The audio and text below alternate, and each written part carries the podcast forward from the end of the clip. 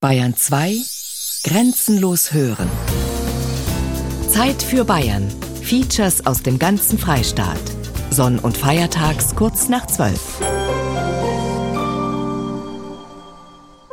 Bayern genießen.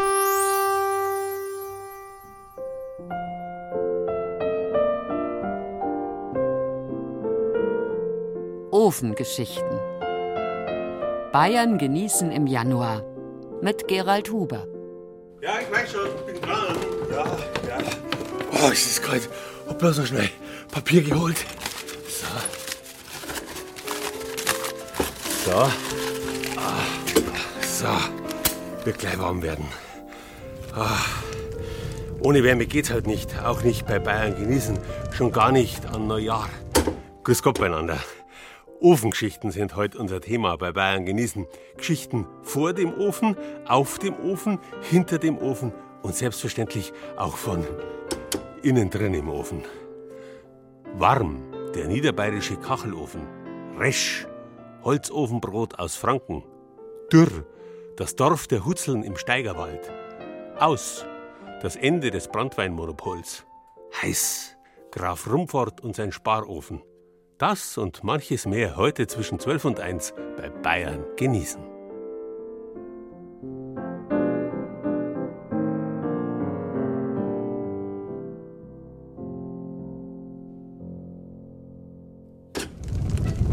Ah ja, brennt schon. Gleich wird's warm werden. Kann man sich gar nicht vorstellen, dass die Menschheit die längste Zeit ihrer Geschichte ohne warmen Ofen hat auskommen müssen. Bis weit ins Mittelalter hinein hat's nur Kamine gegeben, offene Kamine. Und das auch nicht überall. Räume oder Gebäude, die damit beheizt wurden, das waren die Kaminaten oder Kemenaten. Es war bei uns in Süddeutschland, wo man im Spätmittelalter auf die Idee gekommen ist, das Feuer zu ummauern, einzuschließen, damit man einerseits keinen Dreck und keinen Rauch mehr im Wohnraum hatte, andererseits auch eine Wärme, die viel gleichmäßiger war als die beim Kamin, wo man vorn verbrannt ist und hinten eingefroren. Der Kachelofen war erfunden und mit ihm die Stube. Im mittelalterlichen Latein heißt Ofen nämlich Stufa oder Stuba. Die Stube ist also nichts anderes als das Ofenzimmer. In der Münchner Residenz oder dem herzoglichen Schloss zu Ingolstadt gibt es die Stuben des Herzogs. Genauso natürlich auf der Stammburg der Wittelsbacher, der Trausnitz, hoch über Landshut. Dort sind die Kachelöfen besonders kunstvoll. Schließlich waren die Landshuter Hafner und ihre Berufskollegen vom nahen Kröning wahre Meister des Ofenbaus. Und die Tradition lebt bis heute. Im Fürstenbau der Landshuter Burg Trausnitz steht eine Besuchergruppe staunend vor einem riesigen Kachelofen. Rund vier Meter hoch ist der flaschengrüne Koloss. Früher stand er in der Wartstube, wo sich die Diener aufgehalten haben. Beim großen Burgbrand 1961 wurde der Kachelofen aber schwer beschädigt, erzählt Burgverwalter Walter Rappelt. Die Reste dann aus dem Brandschutt konnten wir noch retten, aber es waren natürlich nicht mehr alle Kacheln erhalten. Und die Keramikfachschule hat sich dann die Aufgabe gemacht, die Kacheln nachzuformen. Die nachgemachten Kacheln, die sind etwas heller, etwas glänzender. So kann man es also recht leicht erkennen. Die Keramikfachschule liegt der Burg Trausnitz praktisch zu Füßen. Hier wird seit rund 140 Jahren der Nachwuchs ausgebildet. Auch Erik Marget wird hier unterrichtet. Der Ofensetzer erlernt nun schon im zweiten Jahr das Keramikerhandwerk. Seine Aufgabe heute ist es, das Sims eines Kachelofens zu ziehen. Dazu hat er aus einem Tonblock eine Platte herausgeschnitten und bereitgelegt. Ein weiteres Stück bearbeitet er mit seinen Händen. Jetzt knete ich ein bisschen an Ton durch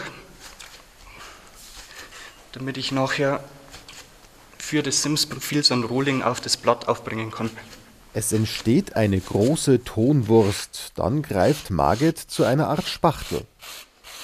Jetzt raue ich das Tonblatt, das ich vorher aufgelegt habe, ein bisschen auf. Dann forme ich die Wurst an mit Druck, sodass das eine gute Verbindung hat. Anschließend nimmt der angehende Keramiker eine gewölbte Schablone und zieht immer wieder über den Ton. Man darf nicht mit zu viel Druck hingehen. Wenn man mit zu viel Druck hingeht, dann reißt das Sims an der Oberfläche auf. Man mag aber eine glatte Oberfläche haben und da muss man eben ein Gespür dafür entwickeln, wie man das dann eben handelt. Lehrer Klaus Hufnagel beobachtet die Szene genau. Er ist zufrieden, muss wenig kritisieren. Seine Schüler müssen das Handwerk ohnehin selbst begreifen, sagt er. Aus dem Lehrbuch kann man das nicht lernen. Man kann sich schöne Bilder anschauen im Lehrbuch, aber man wird es nicht nachvollziehen können. Der Schüler muss einfach zuschauen zuerst einmal und das selbst mit den Händen begreifen, was man da macht. Das ist eigentlich das Wichtige. Und man braucht durchaus, wenn es auch sehr grob ausschaut, Gefühl dafür. Also man braucht handwerkliches Gefühl. Gerade im Landshuter Raum ist das Wissen um die Keramik groß. Vor allem die Kröninger Keramik ist weit über die Region hinaus bekannt. Das Gebiet zwischen Landshut, Vilsbiburg und Dingolfing gilt als das größte Zentrum für Geschirrherstellung in Bayern. Im Heimatmuseum in Vilsbiburg bereitet Lambert Grasmann die Geschichte der traditionsreichen Hafnerei auf und zeigt den Besuchern, wie weit verbreitet die niederbayerische Keramik war. Wir haben ja im alten Landkreis Vilsbiburg 120 Werkstätten gehabt, die natürlich munter produziert haben. Sie haben ihre Absatzgebiete weit ab vom Erzeugerort zuhören müssen. Die sind also bis nach Südtirol gekommen, bis in die Augsburger Gegend, die Oberpfalz, Oberösterreich. Salzburg war einer der Hauptmarktorte und vor allem München. Umgekehrt haben aber auch Krämer, Händler und Fuhrleute aus zum Teil weit entfernten Gebieten Geschirr oder Ofenkacheln selbst im Kröning abgeholt. Die Ware aus dem westlichen Niederbayern gilt als besonders hochwertig. Wichtig war dieser Rohstoffton. Der Ton war also relativ rein im Gegensatz zu anderen Hafnerlandschaften, die unter Umständen kalkreichere Tone gehabt haben, wo Verunreinigungen wie feinste Kiesel drin waren oder auch Holzreste. Das hat man im Gröning eigentlich ausschließen können. Er war leicht zu bearbeiten, sehr bildsam und damit haben die Gröninger schon gewisse Vorteile gehabt. Die Gröninger Keramik begeistert auch heute noch, zum Beispiel Ingrid Angelsberger-Beham. Sie hat in Rottenburg ihre Werkstatt. In ihrer Arbeit in den vergangenen Jahrzehnten hat sie für ihre Kunden zahlreiche Kachelöfen gestaltet. Die Technik hat sich dabei im Vergleich zu früher kaum geändert, sagt sie. Ich denke nur, die haben niedriger gebrannt wobei ja die Kacheln sowieso nicht so hoch gebrannt werden dürfen, weil die müssen ja porös sein, dass sie die Wärme gut leiten können. Und die Gröninger haben halt ihre eigene Glasur. Gerade jetzt hier bei diesem Dunkelbraun, das sehr metallisch wirkt, das hat ein bisschen den Bohreffekt. Da ist auch dieses Blei mit drin. Oder hier das Honiggelb, wo dieses Eisenoxid mit drin ist, das es sehr weich und warm und gelblich macht. Oder hier dieses Flaschengrün mit Kupferoxid. Da zeichnet sich ja sowieso die Gröninger Keramik aus mit diesen markanten Farben.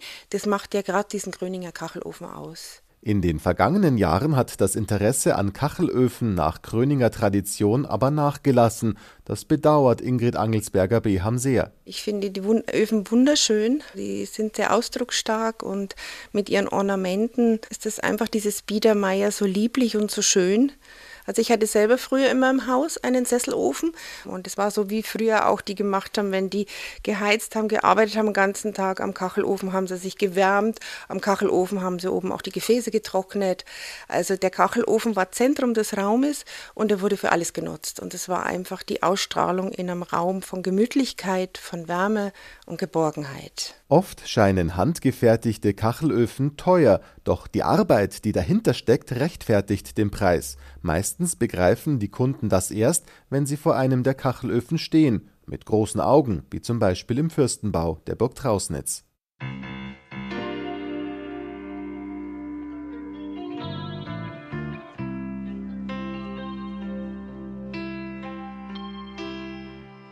Wissenswertes über die große Landshuter Hafnereitradition finden Sie wie immer auf unserer Internetseite bayern2.de-zeit für Bayern.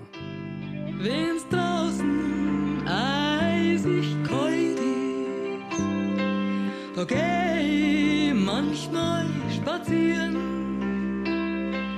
und trotz meine dicken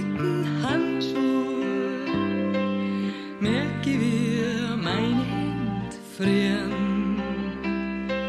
Das dauert nicht lang und auf einmal werden meine Finger ganz blau. Ich kann's nimmer rühren, ich kann's nimmer spüren.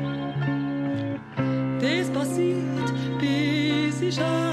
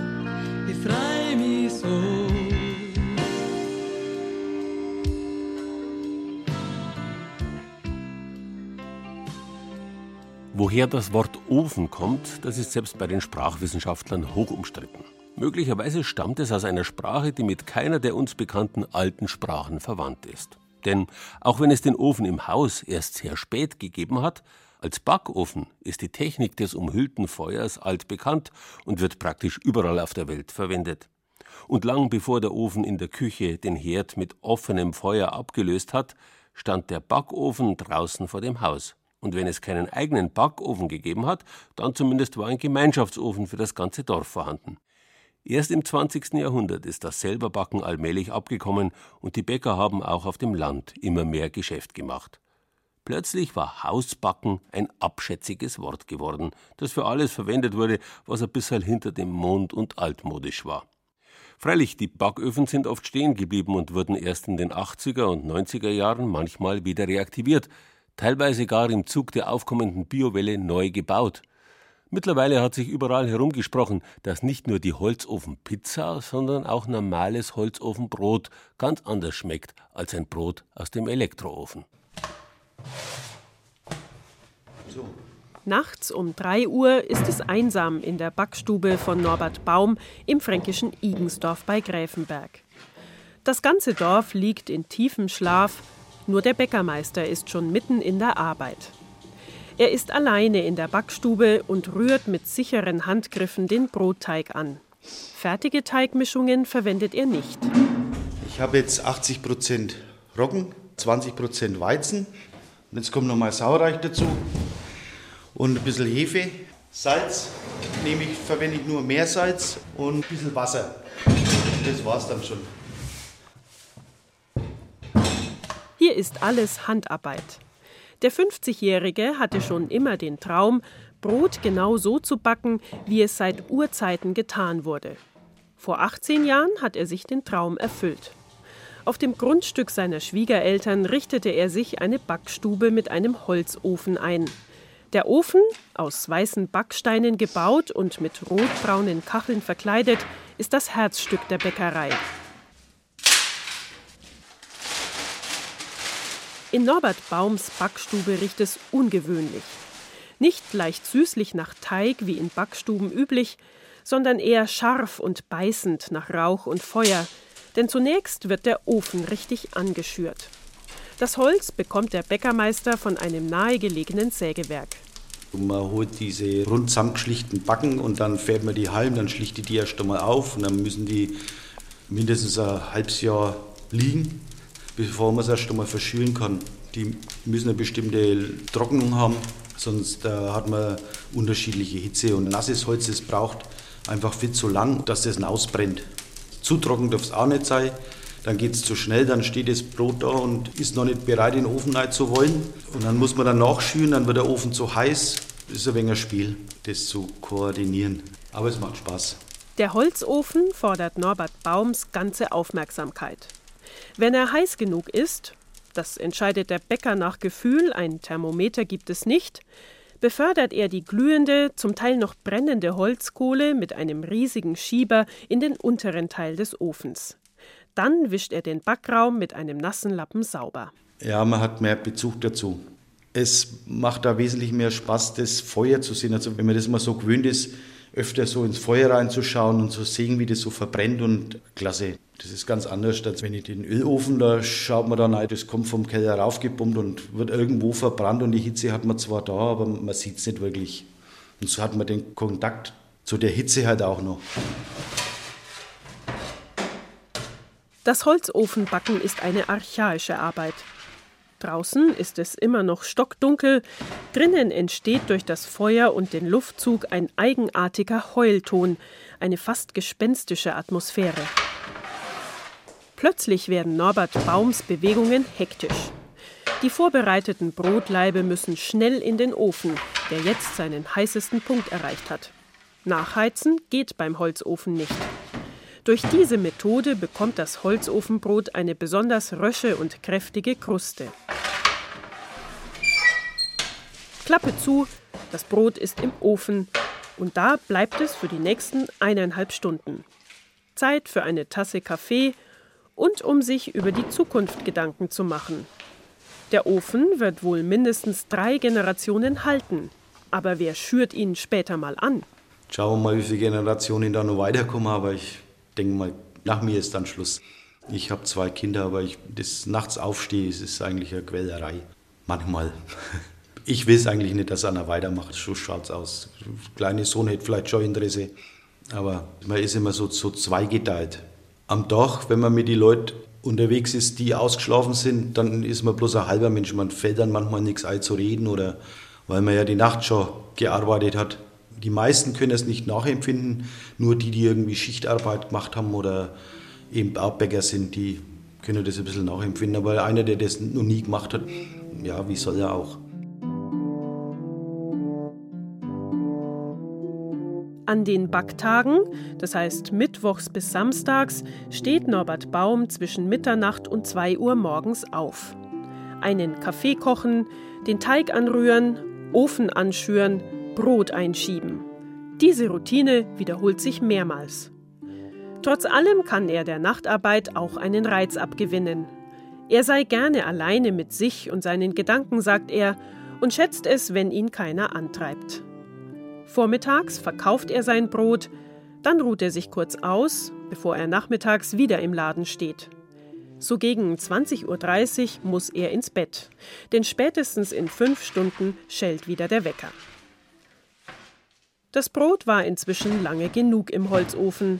Ein einfacher Klopftest am gut gebräunten Leib zeigt dem Bäcker, ob es fertig ist. Er dreht das Brot rum und dann muss es einfach ruhig klingen.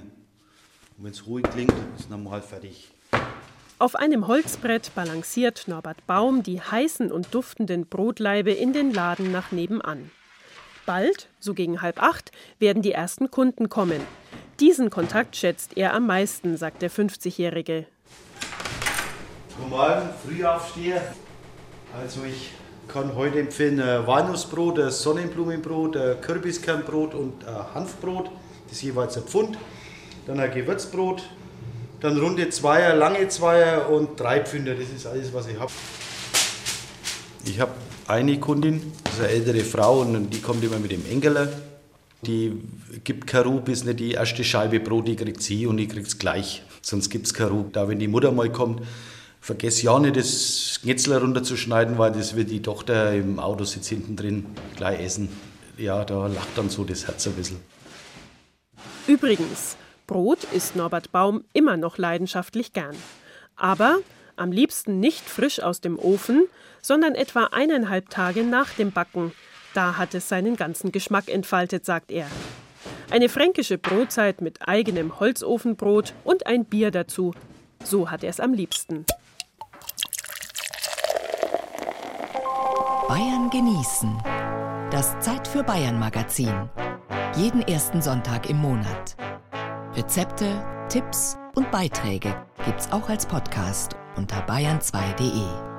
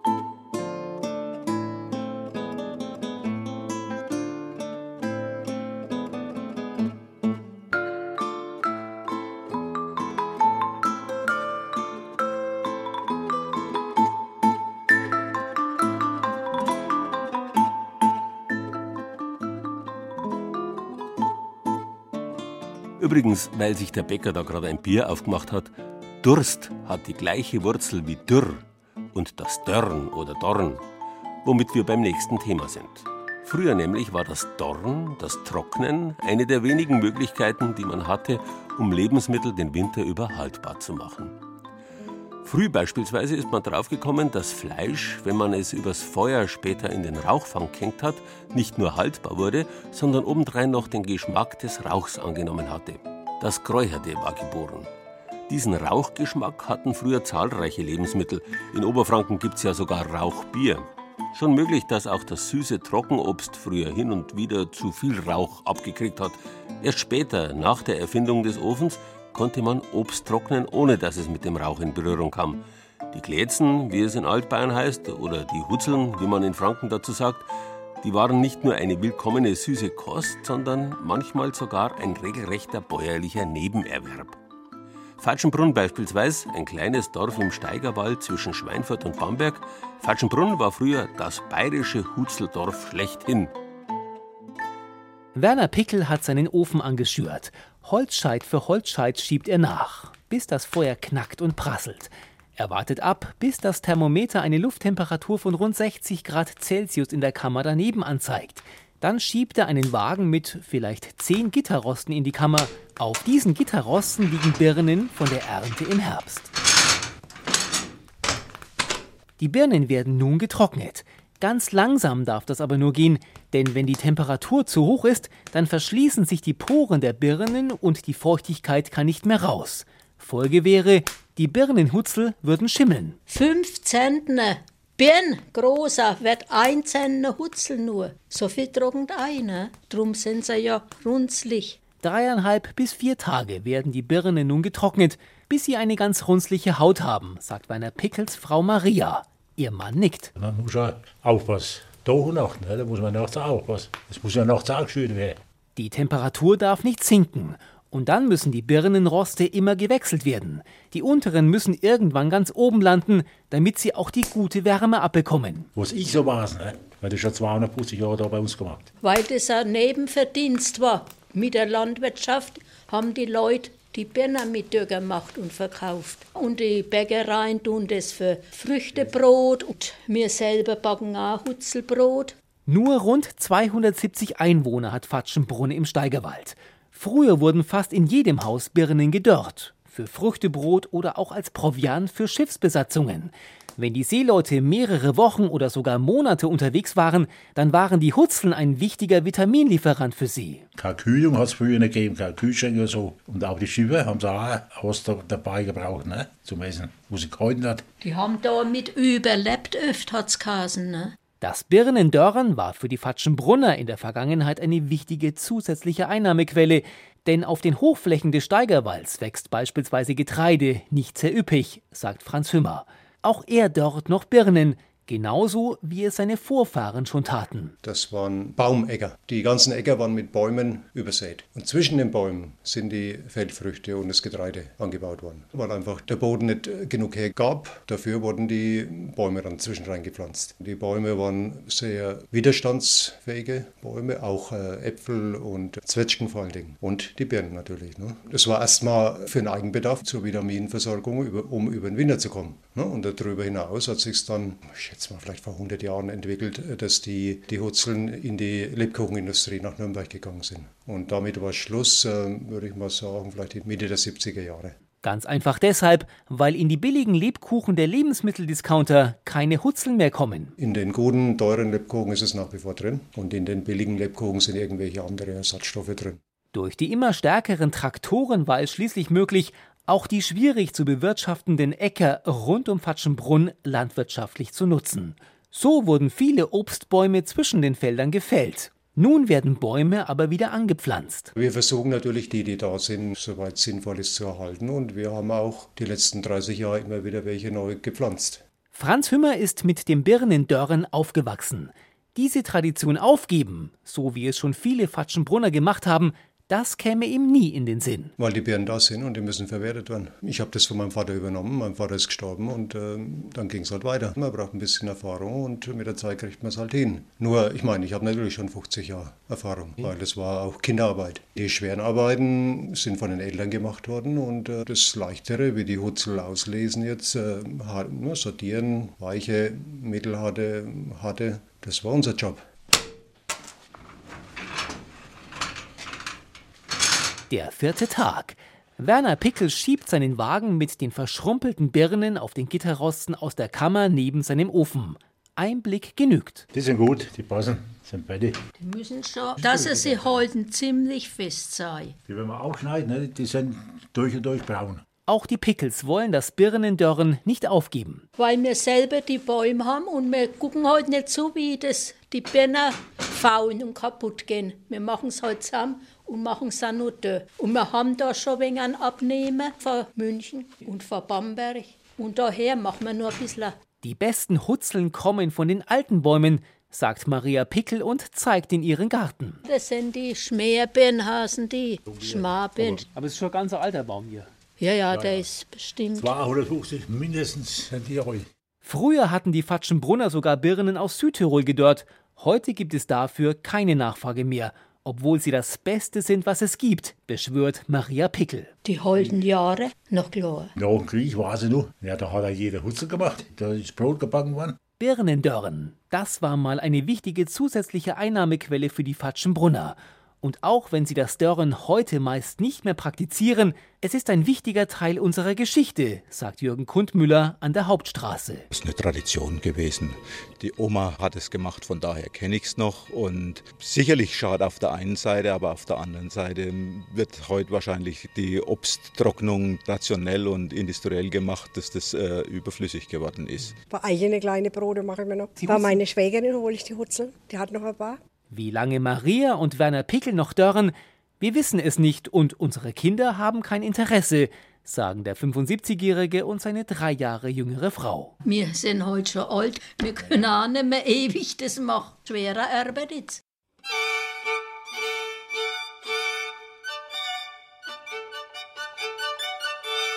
Das Original Fatschenbrunner Hutzelbrotrezept und einen Vorschlag für eine kleine Winterwanderung rund um Fatschenbrunner im Steigerwald finden Sie auf unserer Internetseite bayern2.de-zeit für Bayern.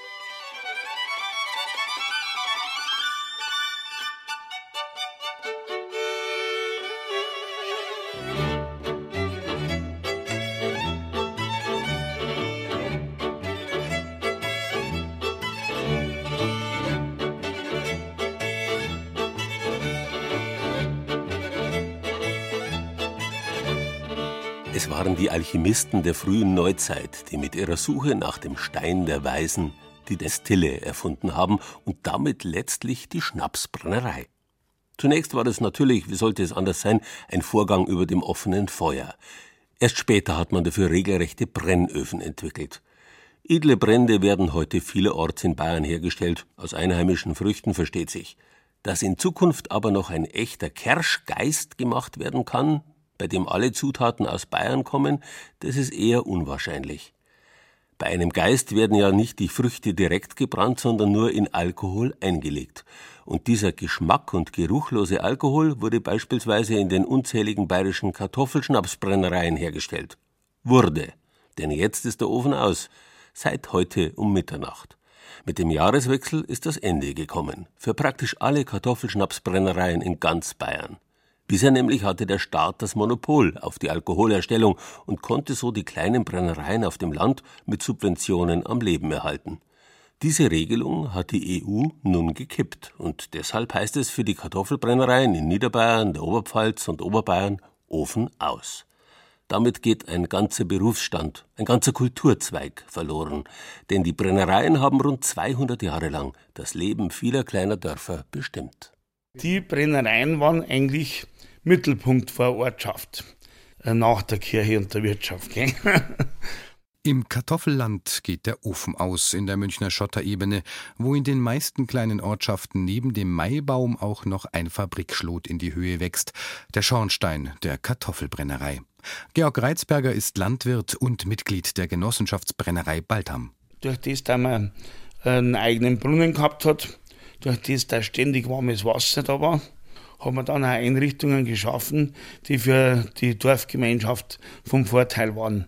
Man hat im Waldham zum Beispiel ein Bad eingerichtet und dann ein Waschhaus. Da haben wir zum Wäschewaschen hingehen Alles eine Gemeinschaftseinrichtung. Wenn Veranstaltungen waren, dann sind die am, am Platz von der Brennerei gewesen. Aus Schnaps wuchs über Jahrzehnte Dorfkultur. Die Kartoffelbauern waren durch die Brennereien die reichsten. In der Brennereigenossenschaft Baltham hatte man das erste Auto. Georg Reitzberger selbst war vor über 60 Jahren einer der ersten Nutznießer. Meine Mutter ist nämlich, wie ich mich zur Geburt angemeldet habe, mit dem Auto in die Klinik nach München gefahren worden, wo sie mich dann zur Welt gebracht hat. Alles bald nur noch was fürs Fotoalbum. 200 Jahre Kulturgeschichte gehen in diesen Wochen zu Ende, wenn die Brennereien in den Ortschaften schließen und wohl abgerissen werden. Im Osten Münchens sieht man von der einen Brennerei schon beinahe den nächsten Schlot. In Ammertal, Zorneding, Purfing, Parsdorf, Weißenfeld, Gelting, Landsham, Angelbrechting, Hergolding, Nettelkofen, Ebersberg oder Grub. Gegründet wurden die Brennereien Anfang des 19. Jahrhunderts im Rahmen eines groß angelegten Wirtschaftsplans. Nach den Hungerjahren durch die Missernten während der napoleonischen Kriege hatte das bayerische Königshaus den Anbau der widerstandsfähigen Kartoffel gefördert, besonders in der Münchner Schotterebene, in Niederbayern und der Oberpfalz. Zuwanderer aus den linksrheinischen Gebieten wussten mit der neuen Feldfrucht umzugehen, Überproduktion war angeordnet. In guten Erntejahren wurden die Kartoffeln zu Schnaps gebrannt, gab es Ernteausfälle, war es ein leichtes, mit den Kartoffeln die Bevölkerung zu ernähren.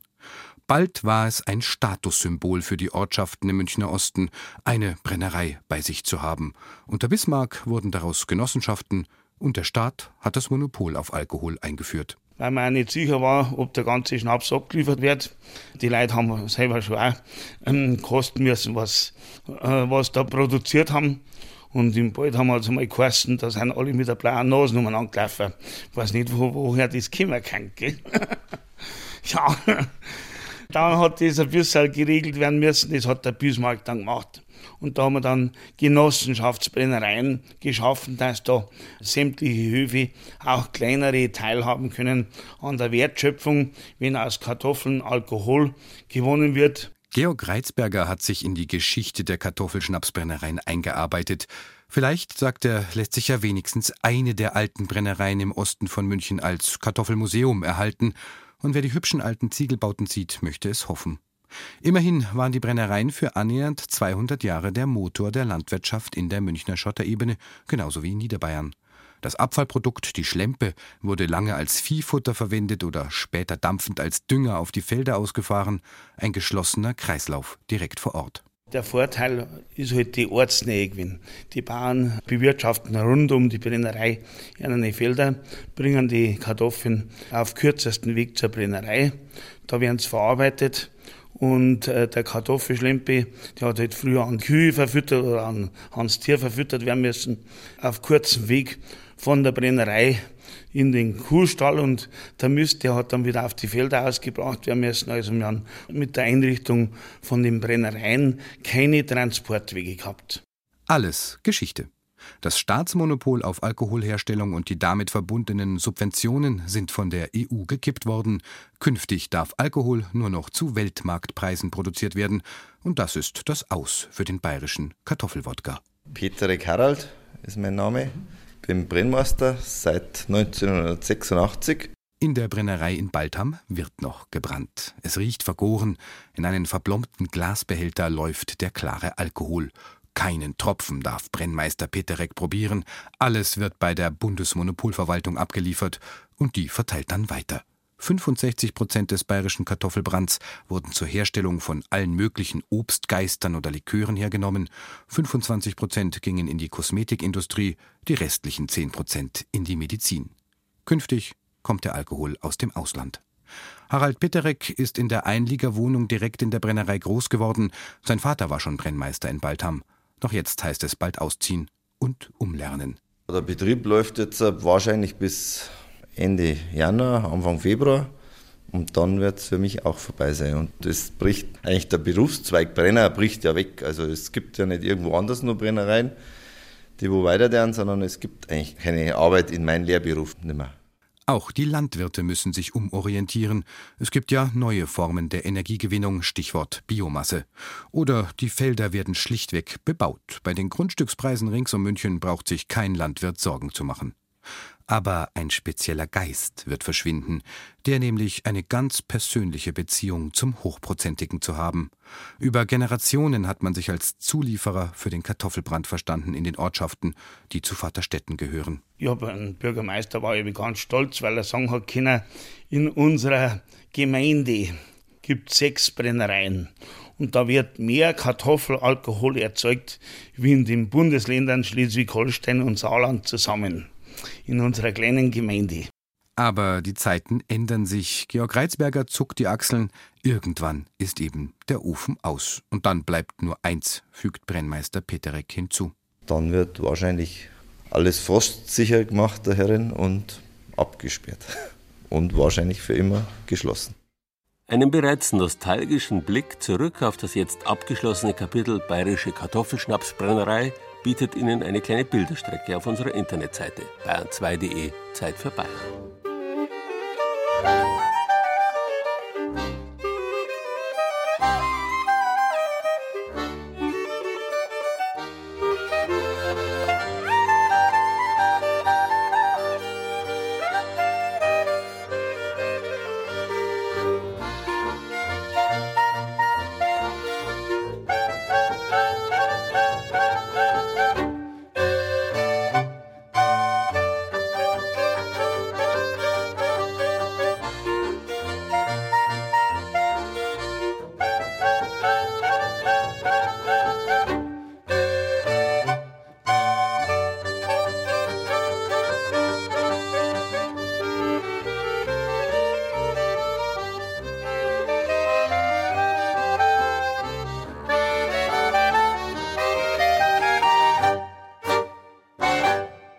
Auch wenn das 20. Jahrhundert vielfach die Vermischung der Kategorien gebracht hat. Ein Ofen und ein Herd sind zwei komplett verschiedene Dinge. Der Herd ist zunächst einmal und bis weit hinein ins 19., manchmal noch bis ins 20. Jahrhundert eine offene Feuerstelle, an der mit einem Spieß oder mit Hilfe eines Dreifußes in Häfen und Pfannen gebraten und gekocht wurde. Ein Ofen dagegen hatte jahrhundertelang in einer Küche nichts zu suchen. Die Kachelöfen waren in der Stube und wurden höchstens von der Küche aus geheizt. Erst mit der Aufklärung zu Ende des 18. Jahrhunderts begann sich im Wortsinn auch der Rauch in den Küchen zu heben.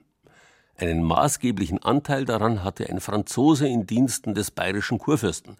1735 entwickelte der bayerische Hofbaumeister François de Cuvillier für die Amalienburg in Nymphenburg den ersten voll ummauerten Kochherd. Er hatte eine durchlöcherte Eisenplatte, unter der das Feuer brannte und auf der die Töpfe standen. Drüber aber war der altbekannte Rauchfang. Cuviers Erfindung wurde bald weiterentwickelt, wieder von einem Ausländer in bayerischen Diensten, einem Amerikaner diesmal. Benjamin Thompson, besser bekannt unter seinem deutschen Titel Reichsgraf von Rumford oder Rumford, wie man hierzulande sagt. Rumford trat 1784 in den Dienst von Kurfürst Karl Theodor und wurde später bayerischer Kriegsminister und wenig beliebter Polizeichef. Unsterblich ist er geworden durch seine zahlreichen Erfindungen, die alle mit der Wärme zu tun hatten.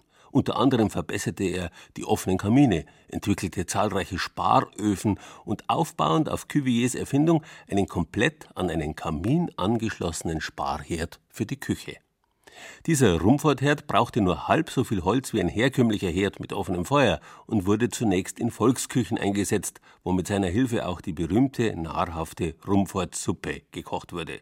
Der Rumfortherd war der Vater aller Küchenherde, dessen technisches Prinzip bis heute gilt. Im Schloss Neuschwanstein steht ein Wamslerofen. Königlich bayerischer Hoflieferant war die Ofen- und Herdfirma Wamsler aus München-Schwabing-Bald. Der Durchbruch gelang 1875 mit dem transportablen Herd, berichtet Geschäftsführer Klaus-Dieter Knabel. Früher wurden diese Holzherde oder Öfen, wie man im Volksmund sagt, fest in der Küche eingemauert und zementiert. Die Öfen waren nicht bewegbar und die Entwicklungsidee von Herrn Wamsler war, dass er die transportabel macht. Er ist dann mit dem Pferdefuhrwerk quer durch München und auch sehr schnell über die Grenzen von München hinaus nach Bayern gefahren und hat mit dem Pferdefuhrwerk die Herde ausgeliefert. Und so kam man letztendlich von einer Handfertigung in eine industrielle Serienfertigung und das Gelände in Schwabing, ich glaube, es war in der Barerstraße seinerzeit, wurde dann sehr schnell zu klein und die Firma Wamsler hat dann expandiert am Stadtrand. Das war damals München-Leim, Pasing, vor den Grenzen vor Pasing. Also damals ist man dann auch schon auf die grüne Wiese gezogen und hat dann dort draußen ein Firmenimperium aufgebaut, was in der Spitzenzeit fast bis 2000 Mitarbeiter in der Landsberger Straße beschäftigt hat. Die hohe Zeit der Holzherde hat bis in die frühen 60er Jahre gedauert. Richard Wallner war damals als junger Kaminkehrer in der Münchner Innenstadt gut beschäftigt mit dem Kehren der Herde und Öfen. Die ganzen Hotels äh, in der Innenstadt, also vom Bahnhof bis zum Marienplatz, Bayerischer Hof, Regina Palast Hotel, Café Farik, Continental, die haben riesengroße Herde gehabt, die waren fünf Meter lang. Die haben alle acht Tage haben die gekehrt werden müssen.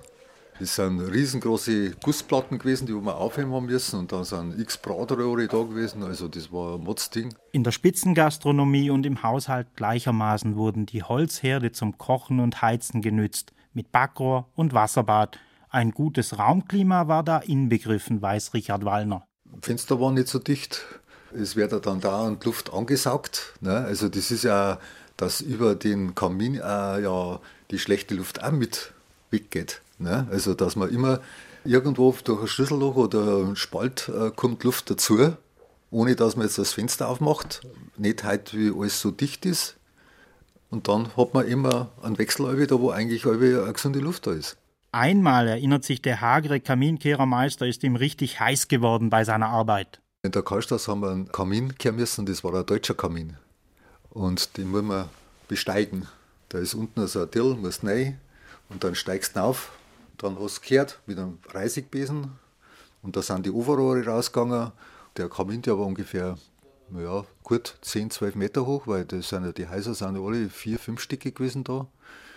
Und da hat eine unten eingeheizt, Ofen eingeheizt. Und ich war in Rauch drin, habe fast keine Luft mehr gekriegt. Die hat gewusst, dass wir da sind. Vielleicht wollten wir uns auswischen oder was, ich weiß nicht, was nicht dran denkt, ich weiß es nicht. Und da ist mir nichts anderes blieben dann, dass ich dann äh, mit dem Fuß das Sofarohr ausdrehen habe. Dass da praktisch, ja, also das Sofarohr rausgefallen ist dann praktisch. Eine Million Herde hat Wamsler in der besten Zeit in München gebaut und ins Umland und die Welt verkauft. Seit dem Umzug von der Münchner Landsberger Straße 1995 ist der Firmensitz von Wamsler im Norden von München, in Garching.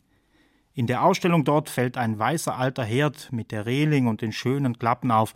Er war zuletzt im Marlene Dietrich-Film im Einsatz. Der kommt aus, so aus dem 19. Jahrhundert ungefähr. Man hat halt dann ein mit Backfach gehabt, das wo halt ganz einfach war, ohne Sicht. Man konnte es jetzt nicht mehr das Bratgut sehen, sondern das war halt alles immer geschlossen. Und in Bayern sagt man halt dann auch noch, was oben ist, ein Wasserschiff bzw. Wassergrandel, da wo man dann ständig, weil der Herd wurde ja als Heizung auch genutzt und zum Kochen. Und da war halt dann ständig warm Wasser vorrätig. Es waren halt immer große Stahlplatten, geschweißt und geschraubt mit Mehringdeckeln, so dass man auch früher Töpfe hat direkt übers Feuer legen können. Früher hat man halt große Brennräume gemacht aber heutzutage muss man schon auch auf den, auf den Brennstoff achten, so dass er nicht so groß ist, dass er gespalten ist und dass halt immer je nach Leistung des Gerätes auch die bestimmte Menge aufgegeben wird. Elektro- und Gasherde haben sich ab Mitte der 60er Jahre durchgesetzt, aber verschwunden sind die Holz-, Kohle- oder wie die Techniker sagen, die Festbrennstoffherde nicht. So um die 60.000 Herde werden pro Jahr wieder verkauft und Wamsler meldet 10% Umsatzsteigerung bei seinen Herden. Die sind auch kaum mehr erkennbar in der Einbauküche in allen Farben dass man äh, neue Farben bringt und letztendlich auch übers Design neue Techniken findet, dass man hier den modernen Schritt weitergeht. Also der Holzherd soll richtig hip werden. Der soll letztendlich auch mit der jungen Bevölkerung mitgehen. Natürlich vergessen wir nicht das Traditionelle. Wir bieten natürlich auch noch äh, Nostalgieherde an oder den Herd in der Ausstattung, so wie er früher war, quasi Omas Herd auf der Kochplatte mit Ringe und mit Schürhaken und all diesen Dingen, die man früher nicht missen wollte, bis hin zum Wassergrantel. Technisch hat sich eben einiges verbessert.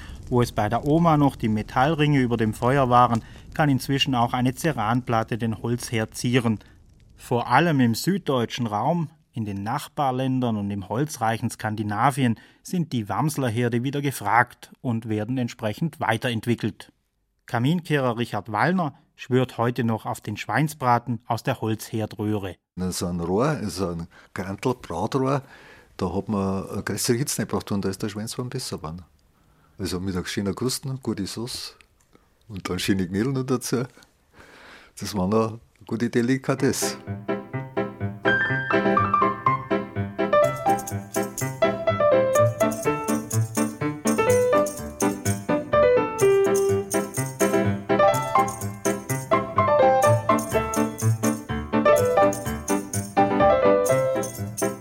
Cuvier, Rumford, Wamsler. Was täten denn die Köchinnen der Welt ohne unsere Münchner Erfinder? Das Originalrezept für die Rumfortsuppe finden Sie auf unserer Internetseite bayern2.de Zeit für Bayern. Sie können es natürlich auch auf einem Elektroherd kochen. Besonders gut und stilvoll wird's aber auf einem Holzherd. Da wärmt dann das Suppenkochen nicht nur im tatsächlichen, sondern auch im übertragenen Sinn. Das merkt man auch der unvergessenen Stimme von Gustl Bayerhammer an, der uns hier einen Text von Klaus Dittmer liest. Eigentlich war es ja ein richtiges Ungetüm, was da bei uns in der Kugel gestanden ist. Aber gemütlich war es, wenn er brennt hat. Der Wamsler. Mein Gott hat mich der Ofer fasziniert, mit seinen Deckel, Dirl und Klappen. Fünf gusseiserne Ringe hat er gehabt, für jede Feuerstei für große Tipf und kleine. Wenn's Schnee hat gemessen, hat man einfach einen Ring rausgenommen, dass die Feierzunge direkt am Topf gelegt haben und im Nu ward Suppen heiß. Die Wäsche ist auch allerweil overkinkt. Sie war zwar oft auch ein bisschen rußig, aber dafür allerweil trocken. Mei, und wenn ich mit meiner Schwester zum Spielen aus wollte, dann hat die Mutter über unsere Skischuhe und Handschuhe vorher ins Backrohr gelegt, damit sie extra schön warm waren. Ein warmes Wasser hat man auch immer gehabt. Das ist aus dem Grantel gekommen. Das war ein Behälter, der war direkt da, wo es zum Uferrohr hinausgegangen ist. Wenn wir dann abends noch nicht müde waren, aber trotzdem ins Bett haben müssen, hat die Mutter immer die Wärmflaschen aus dem Grantel eingefüllt. Ehrlich gesagt war es ja im Grunde genommen eine Sauarbeit mit dem Ufer. Erst hast du die Aschen ausleeren müssen. Doch bis zur Aschentonne hast du gar nicht gebraucht, weil man es ja schon vorher verbraucht gehabt hat, zum gegen das Glatteis aufstrahlen. Wenn der Schirber wieder im Ufer war, hat man erst ein paar zusammengenühlte Zeitungen nicht da und eine Handvoll Spreisel drauf. Pft, ist gieriges Streichhölzel nicht gefahren. Und wie dann die nachgeschobenen Kiefernscheitel so richtig vom Feuer angefressen waren, hat's das Kracher angefangen, knistert und gescheppert hat's im Ufer drinnen und kehrt hast es, wie das brennende Herz durch den Rost brodelt ist. Mein Gott, war dies schön. Wie oft hab ich mir die Finger an dem Blutsufer verbrennt. Aber wenn er halt so richtig vor sie hingeliert hat, wenn Scheitel gesungen haben und Mutter einmal zufällig Bratäpfel im Rohr gehabt hat und keine Socken, dann war's halt arg gemütlich. Da war er Wärm und der Duft in der Stube. Mhm. Ich riech's noch förmlich. Dann ist Weihnachtszeit gekommen. Da sind Platzl backt worden und Stollen, Knusperhäusl aus Lebkuchen und bunte Zuckergüsse haben dampft auf dem Ofen. Wir Kinder waren überglücklich. Selbstverständlich haben wir auch Käufer beim Platzlbacker. Meine Schwester hat selber mit so einer Blechform ausgestochen. Sonne, Mond und Sterne und was halt so gegeben hat. Ich hab selber mit einem Eiweißpinsel eingestrichen, dass schön braun werden, die Platzl. Und wenn die Mutter nicht hergeschaut hat, meistens gleich gefressen. Am Heiligen Abend sind wir dann auch in der Kugel gesessen. Festtags ganz hat er einen Schädel noch am Kragen Druck gehabt, weil es erst am nächsten Tag dran war. Aber ein Schweiners hat's gegeben, Brotwürst, Speck, Backne Lieberknidl, Dampfkartoffel und einen sauberen Schlag Sauerkraut. Mutter hat gemeint, wenn man am Heiligen Abend der Sauerkraut isst, geht's Geld nicht aus. So ein Schmarrn, wir haben eh keins gehabt. Und so sind wir halt in der Kuchel gemütlich beieinander gewesen. Der Vater, die Mutter, meine Schwester, der Wamsler und ich. Nur eins habe ich auf den Tod nicht leiden können, wenn sie mich nachts in den dunklen Keller geschickt haben, zum Brikett raufholen. Da bin ich allerweil halber gestorben vor Angst, vor dem schwarzen Mann. Und wenn ich heute in den Keller gehe und hol mir eine Flasche Bier rauf, fällt mir ab und zu nur unser alter Wamsler ein. Und wenn ich ganz ehrlich bin, ein bisschen Schiss habe ich allerweil noch.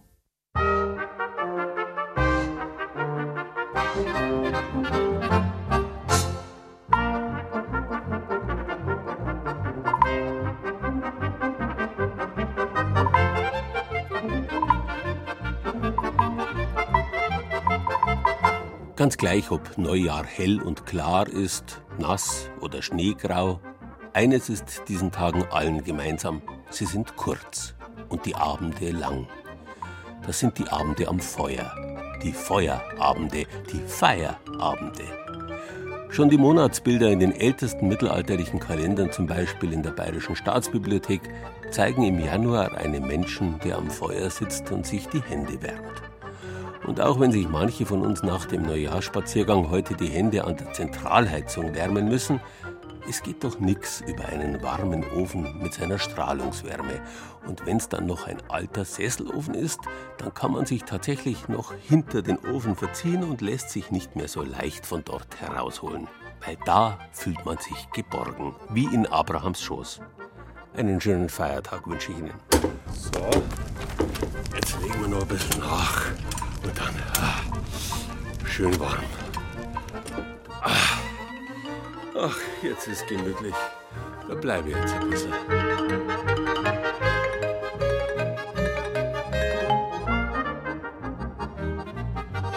Ofengeschichten. Das war Bayern genießen im Januar mit Gerald Huber und Beiträgen aus unseren Regionalstudios. Andreas Mack vom Studio Ostbayern nahm uns mit zu den niederbayerischen Hafnern und ihren Kachelöfen. Die Geschichte über das fränkische Holzofenbrot machte Tanja Opelt vom Studio Franken. Norbert Steiche aus dem Studio Mainfranken berichtete aus Fatschenbrunn, dem Hutzeldorf im Steigerwald. Den Beitrag über das Aus für die bayerischen Kleinbrennereien machte Matthias Morgenroth von der Redaktion Oberbayern.